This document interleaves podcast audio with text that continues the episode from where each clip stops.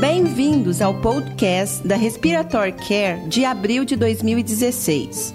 Em colaboração com Dean Hess, editor da revista, iniciaremos com o artigo escolhido por ele, de Marshall e colaboradores, que investiga os efeitos do ciclo nasal sobre a FiDO2 com cânula nasal em modelo anatômico, comparando a oferta de fluxo de oxigênio por pronga nasal direita e esquerda.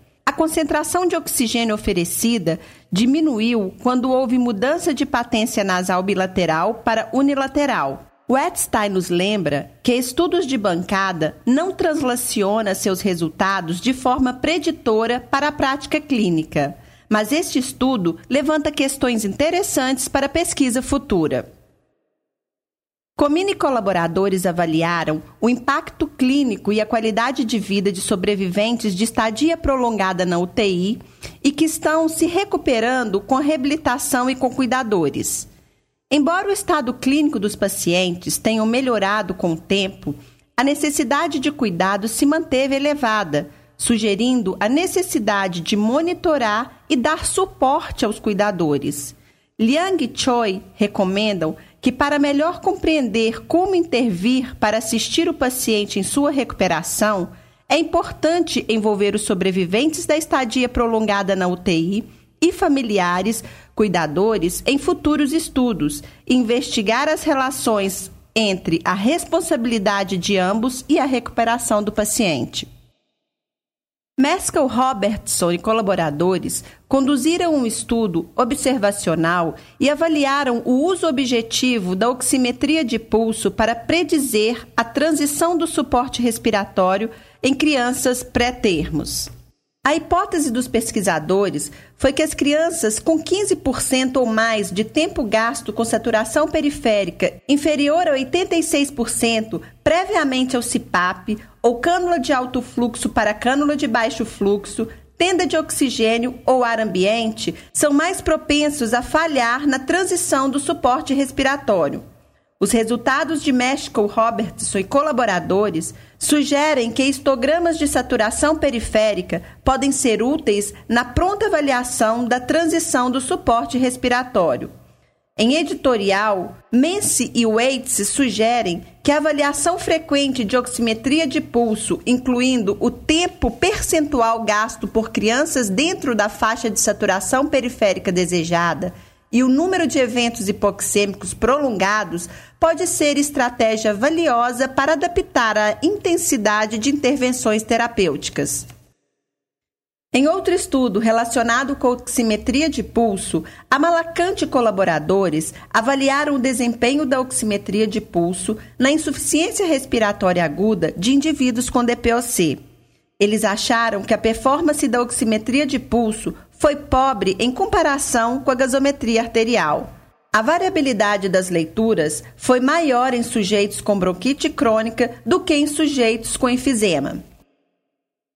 Ruiz e colaboradores avaliaram o dióxido de carbono transcutâneo em sujeitos com insuficiência respiratória aguda e hipercapnia grave. Os pesquisadores relataram uma concordância geral aceitável entre a PCO2 transcutânea e a arterial. No entanto, a PCO2 transcutânea subestima a PCO2 arterial e não foi adequada para indivíduos com hipercapnia grave.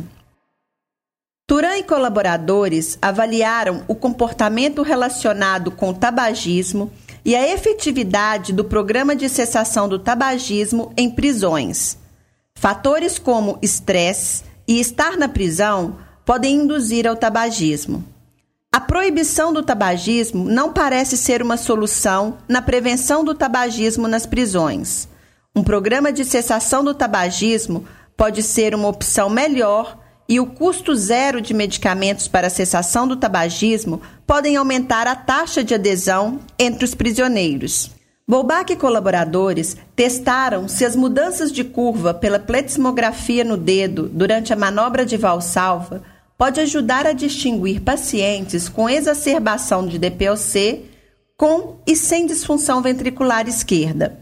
Os pesquisadores acharam que uma razão aumentada na amplitude de pulso pletismográfica associada com a exacerbação da DPOC pode ser um bom preditor de disfunção ventricular esquerda. O objetivo do estudo de McCaleb e colaboradores foi descrever a microbiologia respiratória de crianças com uso crônico de traqueostomias. Interessante que organismos específicos não foram associados com nível de suporte respiratório crônico ou antibióticos. Freire e colaboradores verificaram os efeitos do tabagismo passivo sobre o transporte mucociliar e o sistema nervoso autonômico e investigaram a influência da frequência e do tempo de exposição passivo sobre os sistemas. Fumantes passivos tiveram pior transporte mucociliar e houve correlação entre carga da exposição passiva e lesão ao comportamento hemodinâmico, função pulmonar e sistema nervoso autonômico. O objetivo do estudo de Carlucci e colaboradores foi investigar aspectos técnicos que podem influenciar os parâmetros do ventilador durante a ventilação com bocal e para oferecer parâmetros práticos para evitar a ativação dos alarmes. Os pesquisadores encontraram que a colocação de parâmetros de alarme apropriada e a combinação com volume corrente e tempo expiratório permitiram a maioria dos ventiladores testados de ser utilizada para ventilação com bocal, sem ativação de alarme durante o uso. Sgaribaldi e Pazianotto Forte desenvolveram equações preditoras para pressões respiratórias máximas de mulheres, considerando características antropométricas. Os pesquisadores sugerem que as equações desenvolvidas nesse estudo podem ser usadas na interpretação de força muscular respiratória em mulheres obesas com idade entre 25 e 65 anos. E colaboradores avaliaram a utilidade clínica de mensurações adicionais de capacidade pulmonar total no diagnóstico de doença obstrutiva pulmonar em indivíduos com padrão espirométrico restritivo. Os pesquisadores acharam que as mensurações adicionais de capacidade pulmonar total foi mais útil que a FEF 25-75%, pico de fluxo expiratório e resposta pós-broncodilatadora para o diagnóstico de doença pulmonar obstrutiva em indivíduos com padrão espirométrico restritivo quando há suspeita clínica de doença pulmonar obstrutiva. O estudo de Carandal e colaboradores investigou os efeitos de treinamento muscular inspiratório em indivíduos com sarcoidose. O treinamento muscular inspiratório melhorou a capacidade funcional, a capacidade de exercício máximo e a força muscular respiratória, e reduziu a fadiga grave e a percepção de dispneia em indivíduos em estágio inicial de sarcoidose. Em estudo de Belani e colaboradores, os autores descrevem um índice PEI definido como a razão entre pressão inspiratória máxima e atividade elétrica do diafragma. Os pesquisadores acharam que a PEI se mantém constante em cada sujeito ao longo do tempo, embora a variabilidade tenha sido alta entre indivíduos.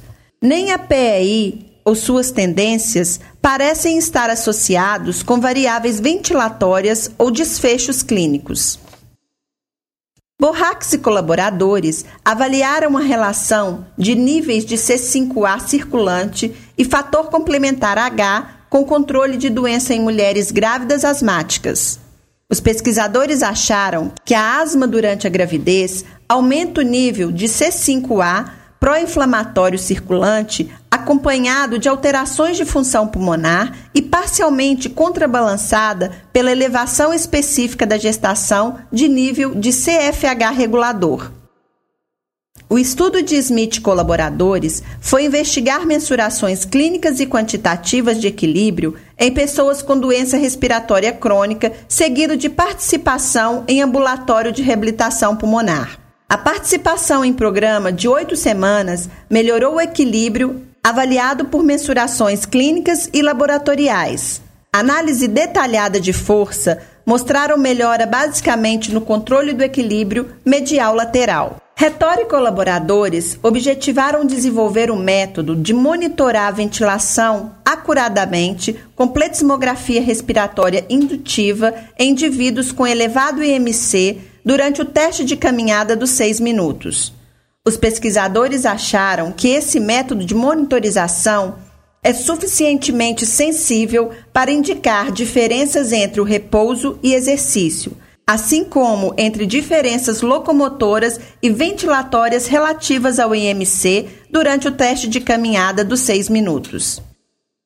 Este mês, nós publicamos uma revisão sobre cânula nasal de alto fluxo e outras sobre avaliação ultrassonográfica da função diafragmática. Nós também publicamos um ano de revisão sobre a asma.